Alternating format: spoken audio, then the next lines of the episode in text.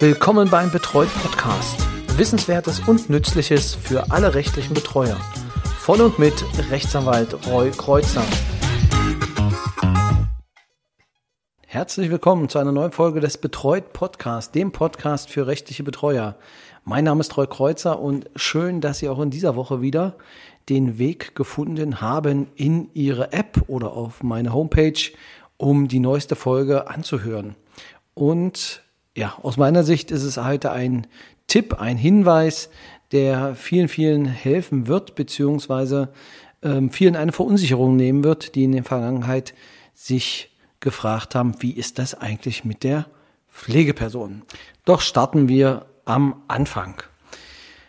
Auslöser für diese äh, Folge war ein Hörer und äh, ein sehr, sehr treuer Stammtisch-Teilnehmer, und zwar der Paul Zehner aus Düren, den ich hier explizit mal benennen will, weil Paul auch, ähm, ich glaube, der lernt nachts die Podcast-Folgen auswendig. Ähm, er weiß, glaube ich, jedes Mal, was in welcher Folge dran kam und äh, teilt dies auch sehr gerne bei Facebook den anderen mit. Vielen, vielen Dank, Paul, da für deine Unterstützung. Ähm, ja, wollte ich an dieser Stelle dich auch mal äh, lobend erwähnen. Ein sehr, sehr netter Kollege. Ähm, immer froh, immer freundlich drauf. Ähm, also wenn Sie mal in Düren Unterstützung brauchen und selbst eine Betreuung brauchen und dort in der Nähe leben, ich kann Ihnen Paul nur ans Herz legen. Doch genug mit der Lobhudelei. Wir kommen zum Thema und zwar hatte Paul im Rahmen eines Seminars selbst von der Thematik gehört, dass es ja für, die, für den Erhalt von Pflegegeld keine Pflegeperson bedarf, beziehungsweise die Angabe einer Pflegeperson bedarf. Und ähm, ja, er hat mir dann was geschickt aus einem Kommentar und ich habe mich da noch mal ein bisschen weiter belesen, beziehungsweise ich bin ja mal ein Freund davon zu gucken, wo kommt das Ganze her. Nur weil es im Kommentar steht, muss es ja nicht richtig sein.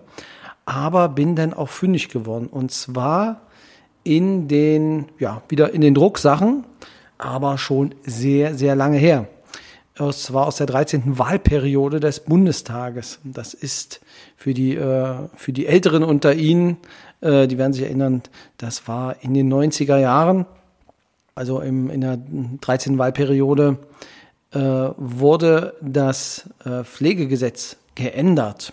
Und im Rahmen dieser Änderung des Pflegegesetzes hat der Gesetzgeber die Wörter durch eine Pflegeperson, also Leistungen werden durch eine Pflegeperson erbracht, gestrichen. Die Streichung damals diente auch schon der Klarstellung. Das heißt, vorher stand es halt drin, dass äh, es durch eine Pflegeperson erfolgen muss und, und jetzt zitiere ich, Daraus wurde teilweise abgeleitet, das Pflegegeld könne nur gewährt werden, wenn die Pflege durch Angehörige, sonstige ehrenamtliche Pflegepersonen oder durch nicht erwerbsmäßige Pflegekräfte erbracht wird. Genau, also das war damals der, der Grundsatz. Man hat gesagt, naja, also es lässt sich daraus wahrscheinlich erkennen oder lesen, dass das so erfolgen soll. Ähm, und dann geht es weiter, obwohl bereits die Gesetzesbegründung klar zum Ausdruck gebracht hatte, dass die Pflegegeldzahlung auch dann in Betracht kommt, wenn die häusliche Pflege durch erwerbsmäßige Pflegekräfte erbracht wird. Also das heißt, vorher waren es nicht erwerbsmäßige Pflegekräfte. Und das kann auch sein, dass natürlich erwerbsmäßige Pflegekräfte über das Pflegegeld halt ähm, äh, bezahlt werden. Das kann halt nur teilweise sein, nicht in Gänze. Da sind wir wieder bei den Kombileistungen. Entscheidend, und das ist der Punkt, den jetzt alle mitnehmen sollten aus diesem Podcast, ist, entscheidend ist allein, dass der Pflegebedürftige mit dem Pflegegeld die erforderliche Grundpflege und hauswirtschaftliche Versorgung in geeigneter Weise selbst sicherstellen kann. So, das heißt, man ist selber dafür verantwortlich. Es ist nicht äh, damit gedacht, dass diese Person zwingend benannt werden muss. Es kann irgendwer sein, es können wechselnde Personen sein. Es kann also durch die Pflegekasse nicht darauf abgestellt werden, es muss eine Pflegeperson genannt werden, ansonsten gibt es kein Pflegegeld. Was entscheidend an der Stelle ist, ist, dass es die Beratungsbesuche gibt. Das bedeutet, dass überprüft wird, ob die Pflege mit dem Pflegegeld auch sichergestellt ist. Dafür kommt dann äh, in der Regel vierteljährlich, halbjährlich, je nach äh, Taktung, eine, ähm, ein, ein, eine Pflegekraft ähm, beziehungsweise ein Pflegedienst, der das Ganze dann überprüft. Und äh, dann steht dem Pflegegeld, ohne dass eine Person benannt ist, nichts im Wege. Vielleicht ein kleiner Exkurs. Ähm, aus meiner Sicht wird es vermutlich irgendwann nahe hingehen, dass gerade Pflegegrade ähm, überprüft werden und gerade im Rahmen des Pflegegeldes wird vermutlich dann ein bisschen genauer geguckt, dass dann äh, eventuell Einsparungen erfolgen können, dass man dieses Pflegegeld nicht mehr zahlt. Allerdings zum jetzigen Zeitpunkt, ähm, jedenfalls aus unserer Region, ich weiß nicht, wie es bei Ihnen ist, ist der medizinische Dienst hochgradig überlastet und kann aktuell nicht einmal die nun ihnen obliegende Aufgabe der Neubegutachtungen ähm, erreichen bzw. abarbeiten.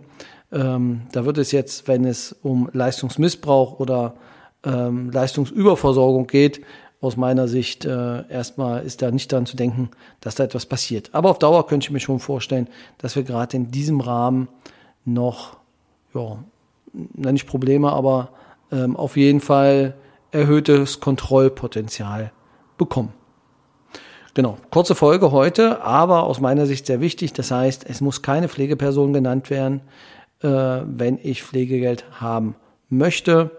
Genau, und äh, in den Show Notes findet sich dann die Bundestagsdrucksache. Wer jetzt direkt am Computer sitzt und Google öffnet, kann eingeben ähm, Drucksache 13-2696 und dort auf Seite 13 ist das, was ich gerade vorgetragen habe, auch erklärt. Das war's auch schon für diese Woche. Das heißt, wir hören uns nächste Woche wieder. Thema wird dort sein ähm, Genehmigungstatbestände aus dem BGB. Das heißt, wir gucken uns ein wenig an, welche Genehmigung es bedarf. Da gab es ja auch ein paar Änderungen. Da schauen wir uns einfach nochmal an, was genehmigt werden muss, was nicht genehmigt wird. Ein kleiner Auszug zu dieser Thematik. Also, wer darauf keine Lust hat, der hat jetzt 14 Tage frei. Ansonsten hören wir uns nächste Woche wieder. Bis dahin, Ihnen eine gute Zeit. Lassen Sie es gut gehen. Tschüss.